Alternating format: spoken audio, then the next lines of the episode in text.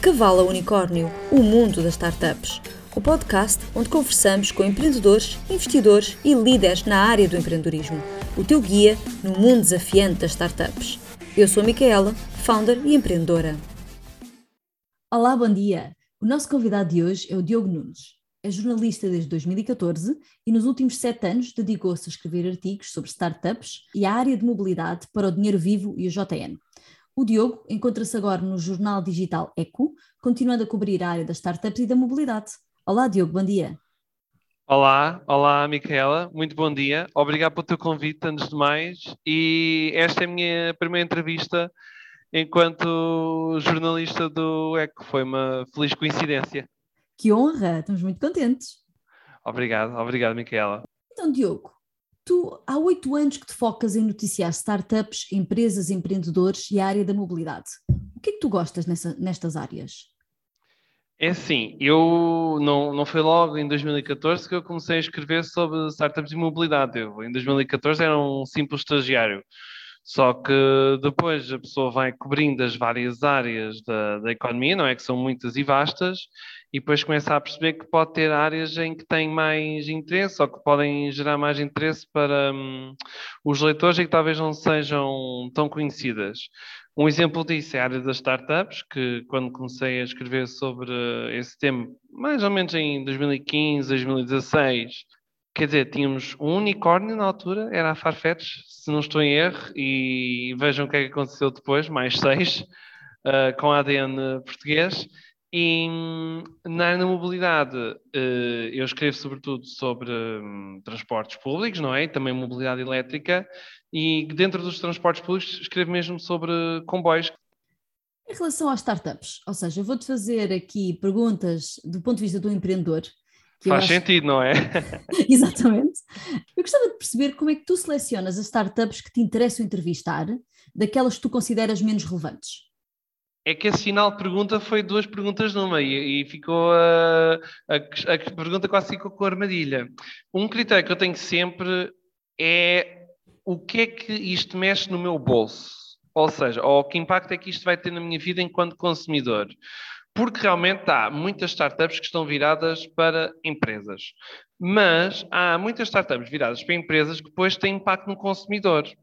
E aquilo que às vezes nós pensamos à partida, ok, isto é só para empresas, pode não ser tão interessante, mas se esta startup está a beneficiar a empresa e depois a empresa vai ajudar o consumidor, ou seja, é uma espécie de B2B2C, não é? Como se costuma dizer na linguagem dos negócios, aí as coisas já são um bocadinho diferentes e o impacto é, hum, é outro. E aí, se calhar, já vale a pena contar a história. Agora, quando é uma startup B2C ou virada diretamente para o consumidor, aí é muito mais fácil convencer da, da valia, não é? De valer a pena publicar e de contar a história. Por falar em convencer, como é que os empreendedores e as empresas que estão a iniciar um negócio conseguem chamar a atenção dos jornalistas? Tem que ter algo único, que mais ninguém tenha feito, tem que, lá está, tem que ter um grande impacto no, no consumidor. E depois a abordagem uh, tem de ser uh, direta e personalizada, porque é assim, se vão mandar exatamente a mesma informação que enviaram toda a gente, as probabilidades de eu vir a publicar algo são mais pequenas, porque é assim, enviam-me uma coisa que já está publicada em algum lado, ok, então depois eu vou escrever exatamente o mesmo texto que, outra pessoa já escreveu antes. É que uma das coisas hoje em dia que é fundamental é personalização, ter um conteúdo único, ter uma notícia única, ter uma história que mais ninguém ainda tenha contado.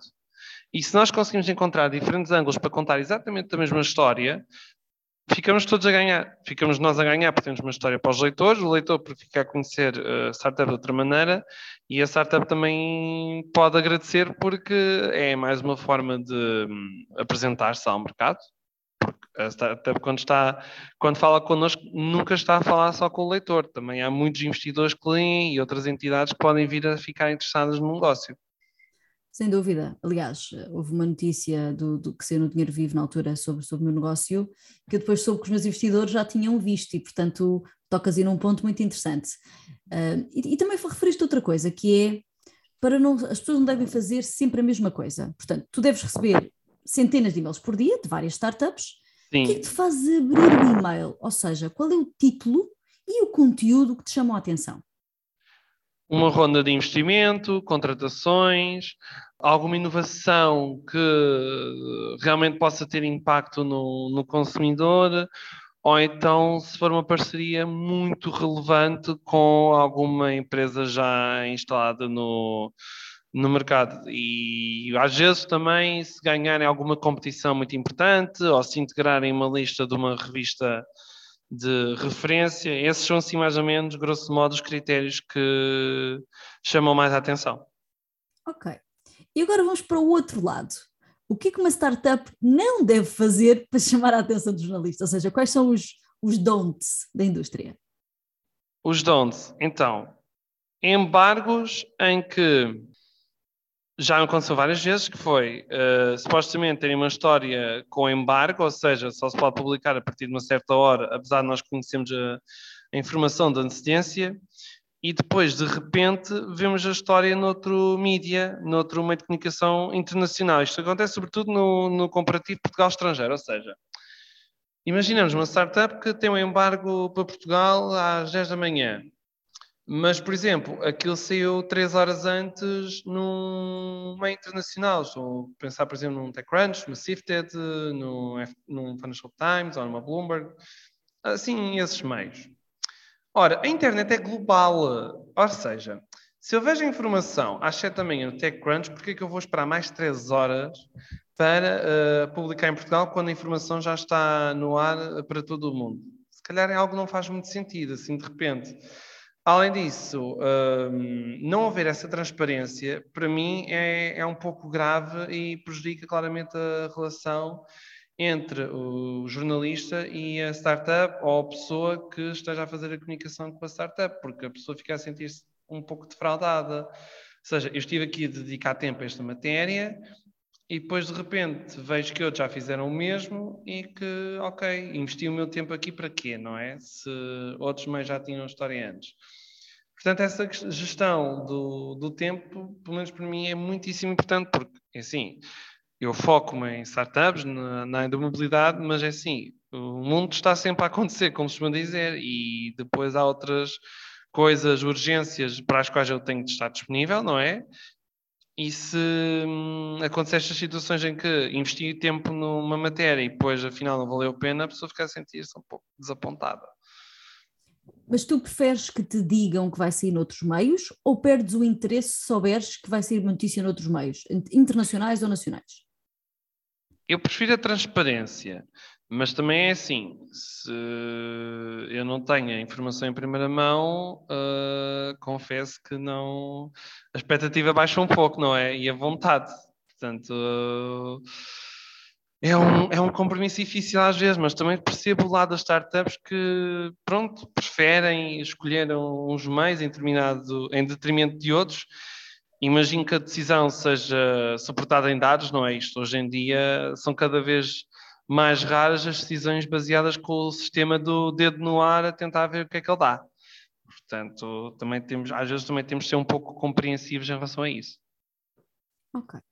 Mas eu estava aqui a pensar também, às vezes as startups não devem querer facultar toda a informação, ah, principalmente a parte numérica, portanto, vendas, crescimento, isso é um impedimento. Investimento.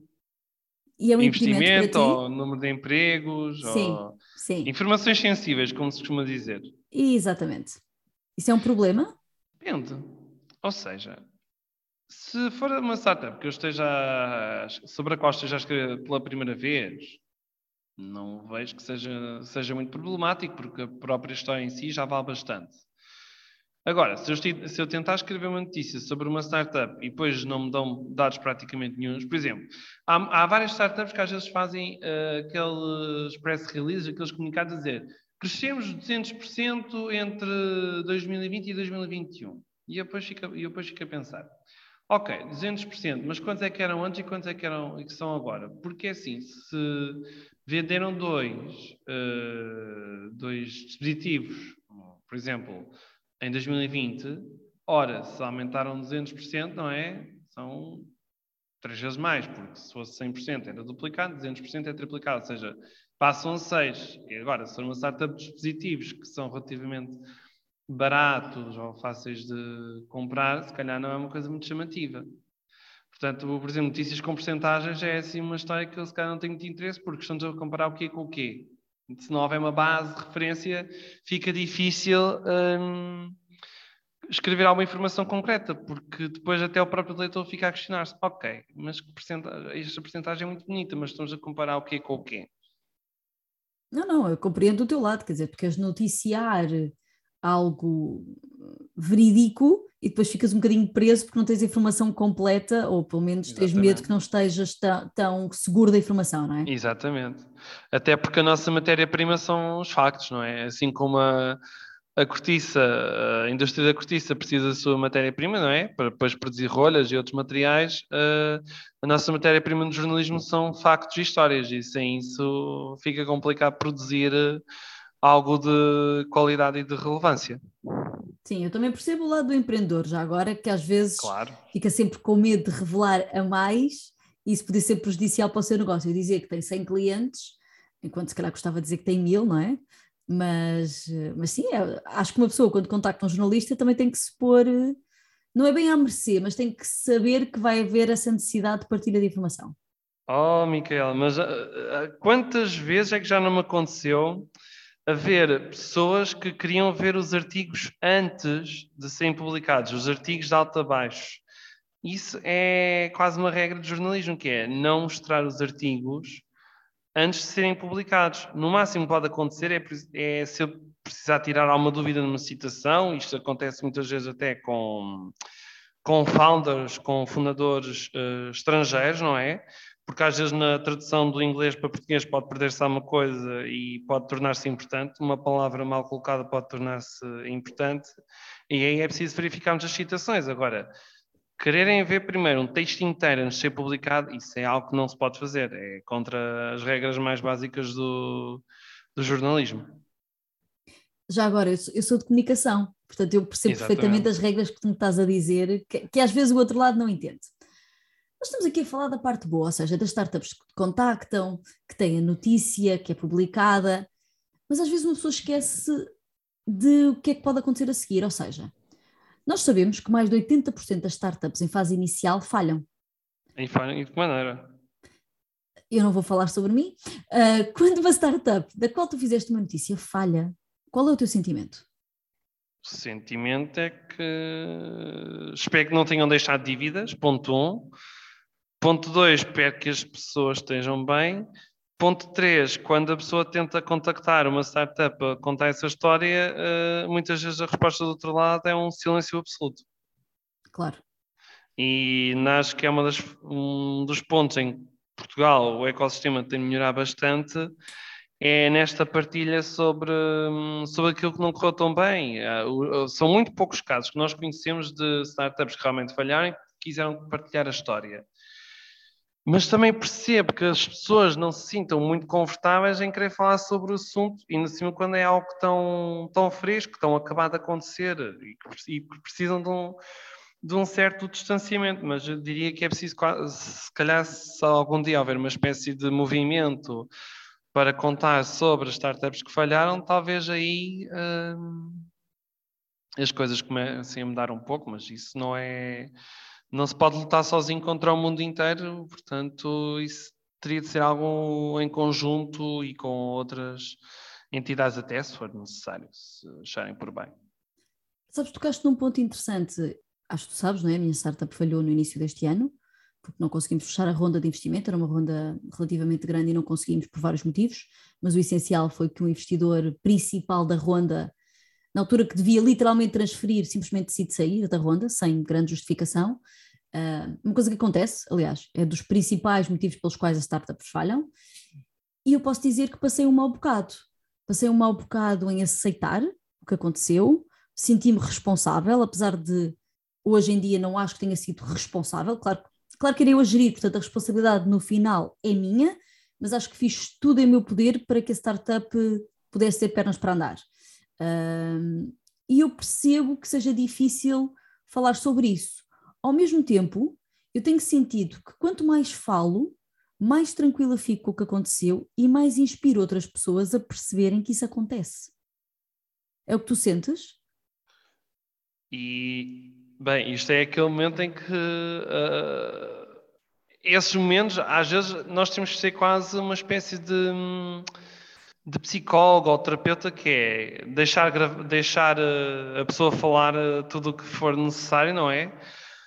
Porque isso é uma daquelas histórias que se calhar tem de ser mais vezes contada, não é? Que é os próprios sentimentos que a pessoa tem depois de um momento desses acontecer, não é? Desse momento em que a pessoa pode sentir-se responsável ou não mas que ao mesmo tempo acredito também resultou em enormes aprendizagens e pelo que eu estou a perceber é aquilo que é que foi aquilo que aconteceu contigo, não é? Ou seja, não correu tão bem, mas provavelmente já estás a pensar numa próxima num, num, próximo negócio ou numa próxima startup ou num próximo projeto em que tu te queiras envolver sozinho ou com alguém. Sem dúvida. Acho que para mim houve uma parte muito específica que que me ajudou a ultrapassar, que foi numa reunião com os investidores, uma reunião de board, em que estávamos a decidir fechar a empresa porque efetivamente não conseguíamos fechar a ronda, uh, os nossos investidores principais, uh, por perceberam que eu estava claramente transtornada, uh, disseram, oh, Micaela, tu um dia vais conseguir. Não sei se tu sabes, isto foi dito por eles, não sei se tu sabes, mas o founder da Farfetch teve um negócio que falhou à grande mesmo antes da Farfetch. É normal. E isto não me, deu, não me deu paz de espírito no sentido de dizer, ah, não faz mal, mas deu-me paz de espírito de perceber se eu aceitar as lições que tive até agora, se eu aceitar as aprendizagens, o meu próximo, próximo negócio pode ser um sucesso. Bem, voltando aqui um bocadinho à parte do jornalismo e dos mídia, uh, quais são os principais desafios que tu tens quando estás a analisar se te interessa escrever sobre uma startup? O tempo. O tempo que eu tenho para fazer essa análise porque os ritmos hoje em dia são tão acelerados, não é? E muitas vezes as pessoas querem informação no próximo segundo, o que às vezes tem os seus riscos, sobretudo uh, os textos podem não estar tão corretos, pode depois faltar uma informação que se calhar ainda era mais importante do que a primeira informação que tinha sido dada, e essa questão do tempo depois também pode interferir às vezes no tempo que há para analisar uma proposta. Por isso é que, por exemplo, quando uma startup quer enviar alguma coisa com embargo, não faz muito sentido enviar algo com embargo duas horas antes ou três horas antes. Porque uh, nós, jornalistas, não estamos propriamente sentados numa secretária à espera que as coisas aconteçam. Não, nós estamos literalmente, perdão, sempre a fazer uh, coisas. Se nós não estivermos a escrever um texto, estamos a, a ligar para uma fonte, se não estamos a responder aos e-mails que nós recebemos. Portanto, regras como, por exemplo, ou situações em que uma startup envia uma coisa com embargo de duas horas, não dá, é impraticável. Não, para mim nem sequer é um embargo, é mais valia enviar um comunicado e acabou-se. Mas uh, o embargo tem uma grande vantagem, que é quando a informação é tratada, é tratada com muito mais cuidado, muito mais respeito, com muito mais detalhe, e seguramente o resultado final será muito melhor para todos. Portanto, eu diria, se for algo com embargo enviado dois dias antes, ou três dias antes, ou quatro dias antes, a qualidade do trabalho melhora quanto mais dias houver. Embora eu também entenda que às vezes há algumas restrições por causa dos investidores, ou seja, às vezes a startup tem mesmo muita vontade de comunicar, por exemplo, uma ronda de investimento, mas às vezes a capital de risco não, não acha tanta piada a isso e quer controlar muito o fluxo de informação e depois quando dá autorização à startup para começar a, gerir, a criar uma estratégia de comunicação já é muito em cima da hora do, do anúncio. Eu, eu, entendo que muitas vezes não depende da própria startup, ou seja, está dependente também de outras entidades ligadas à empresa. Eu agora vou-te fazer uma, uma pergunta provocadora. E okay. foi provocada por um amigo meu que é empreendedor. eu estava, estava a comentar que ia fazer um podcast com, com um jornalista, não, não mencionei quem na altura, e perguntei-lhe o que é que ele gostava de saber, porque eu sei que ele também procura informação, procura que saia informação sobre a empresa dele nos meios. E a resposta dele surpreendeu-me imenso. Que o que ele disse foi: será que vale a pena termos artigos publicados nos meios de comunicação escritos? Ou seja, qual é o resultado verdadeiro em termos de publicidade? E, portanto, isto é altamente provocador. Eu gostava que tu me desse a tua opinião. O que é que as startups ou outras empresas podem ter como vantagem ao ter um artigo uh, impresso? Bem, para já, publicidade, o termo publicidade só em si já é bastante polémico, não é? Porque eh, quando alguém quer fazer publicidade no jornal, contacta o departamento comercial e pode publicar um anúncio. Agora, quando nós damos a conhecer as startups, tem muitas vezes a ver com a história e com o produto que estão a proporcionar e que pode ter vantagens para o consumidor. E também a nível da geração de empregos, porque há muita gente que acha que isto das startups não gera empregos. Não, não é bem assim. Gera muitos empregos, tem um grande contributo para a economia, para o nosso produto interno bruto, e também é por aí que nós desenvolvemos estas histórias da. Nós escrevemos sobre as startups por exemplo, quando temos grandes empresas como a Feedzai, uma Sword Health, uma Defined AI, uma Farfetch, eh, uma Remote, a criarem milhares, milhares de empregos todos os anos, e se calhar já tem um impacto para a economia, para as comunidades, não só para as pessoas que trabalham, mas depois nas relações das pessoas que trabalham com as outras pessoas, porque se a pessoa estiver né, numa dessas empresas tiver um bom ordenado, se calhar depois pode multiplicar esse ordenado na economia local, no que faz nas compras, na, nos consumos, e isso tem todo um efeito multiplicador que às vezes não é medido. Enquanto que no, outras empresas, se a pessoa infelizmente estiver a ganhar o salário mínimo, quer dizer, o que é que vai sobrar ao final do mês para, para consumir? Tem de pagar uma renda de uma casa, tem de pagar as despesas da água, da luz, e do gás, em alguns casos, quer dizer, é, é, muito diferente e é por isso é que é tão importante contarmos estas histórias. São ideias que começaram do, do nada, não é? E que de repente têm um potencial multiplicador descomunal. Senti-te picado, mas acho que respondeste bem. Portanto, ao meu amigo, espero que a resposta esteja, seja boa. Se não estiver, também eh, fazemos uma próxima gravação e pronto, não, não há problema. Não, não, não, eu concordo plenamente com o que tu disseste. Eu acho que quando se tem um artigo publicado é muito mais do que publicidade. Eu concordo plenamente com isso.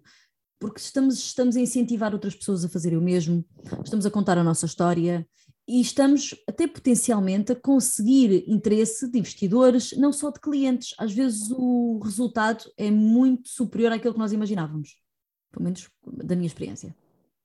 Ótimo, ótimo. Já te arrependeste de algum artigo que tenhas escrito? Já.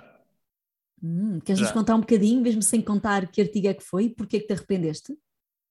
Eu não consigo dar-te um exemplo concreto porque eu não estou mesmo a lembrar-me. Mas às vezes tenho arrependimentos com artigos quando hum, eu vejo que não escrevi alguma coisa tão bem ou que não expliquei tão bem, ou quando um negócio depois fica a perceber não era bem assim ou quando achei que se calhar investi demasiado tempo e que não valia assim tanta pena gastar tanto tempo. São mais esses os casos. Mas uh, acho que também vou aprendendo com isso. Vou aprendendo a gerir melhor o tempo, vou aprendendo a focar as coisas de outra forma. Diria que essas são as principais aprendizagens que eu tenho tido ao longo destes anos. É muito interessante como tu te focas sempre no tempo, não é? Porque para o jornalista eu acho que essa é das partes mais importantes, é o tempo que vocês dedicam a falar de alguém e, portanto, tem que considerar altamente interessante. Sim, até para preservar a nossa própria saúde mental, porque se nós estivéssemos 24 horas acordados, uh, como se fôssemos médicos, uh, quer dizer, isso depois teria um impacto mais à frente na, na nossa própria saúde e depois na qualidade do trabalho que nós escrevemos eu não recomendo a ninguém ter um esgotamento, porque quer dizer, vamos imaginar uma situação em que eu tenho um esgotamento. Eu não vou conseguir escrever simplesmente uma palavra ou não vou escrever algo com qualidade. E, e depois, quer dizer, se o meu trabalho é escrever e não consigo fazê-lo, é, claro. é como um profissional é como um profissional da rádio ficar sem voz, fica sem um instrumento de trabalho, não dá. Claro que sim, concordo. E já foste enganado com informação? Se eu já fui enganado. Já me aconteceu eu pedir uma informação a uma empresa. Hum, isto se acontecer, se acontecer foi uma vez, duas no máximo. Que era ter pedido uma informação à empresa, eu publico a informação e de repente a empresa quer corrigir a informação que tinha dado antes mas às vezes pode, pode não ser engano, pode ter sido a, a, própria pessoa que deu a informação, não tinha os dados todos na altura e depois teve de, teve de corrigir. Não, não se pode dizer que tenha sido propriamente enganada, às vezes é só, pode ser falha de comunicação interna, podem ser outros motivos. Ótimo, pensei que acontecia mais vezes e fico contente que não seja o caso, ainda bem. Não, enganar-me, enganar, enganar, não, não estou, Miquel, não estou mesmo a ver, honestamente, se, além dessas situações, não, não, não sinto isso, sinceramente, não sinto isso. Agora aqui, uma, uma última pergunta antes de irmos à, à pergunta genérica para todos os convidados. Os jornalistas são sempre procurados porque as empresas querem que se falem sobre elas, mas tu também precisas de conteúdo. Ou seja, tu sentes-te usado ou achas que é uma relação simbiótica em que cada um precisa do outro? É lá, essa pergunta é mesmo muito boa, porque muitas vezes há essa relação de interdependência, tal relação de, ok, eu gostava de escrever algo sobre ti e acho que tu também vais ter interesse, diria que é essa abordagem às vezes. Outras vezes, quando é preciso partilhar uma determinada informação, isto por acaso nem acontece muito no mundo das startups, acontece mais noutro tipo de situações. Se, por exemplo, tivermos uma discussão ou um tema que envolve dois lados da, da questão, se temos uma informação de um dos lados, depois o outro lado vai querer reagir. E às vezes o jornalista é usado para, ok, eu preciso de ti para ter a reação àquilo que a outra pessoa disse do outro lado. É, acho que é por aí a, hum, a resposta que eu te posso dar, sinceramente. Ok, portanto há situações em que efetivamente sentes usado, mas de forma genérica é uma, uma relação simbiótica e agradável. É agradável, ah, agradável às vezes não, não é. Acho que nós somos humanos e há momentos em que ficamos um pouco. Hum, vou usar a palavra irritados, e se calhar não é a melhor palavra. Mas, por exemplo, a pessoa anda atrás de uma história e de repente vê que uma pessoa da concorrência já a publicou, a pessoa fica assim um bocado, ei, bolas, uh, ok. Uh, mas isto com, se calhar, alguns palavrões por cima, que não, não vou usá-los aqui até por uma questão de cordialidade e de, de respeito e de educação. Eu acho, acho interessante essa parte, sabes que nós, enquanto startups, queremos que saia no máximo de meios possível.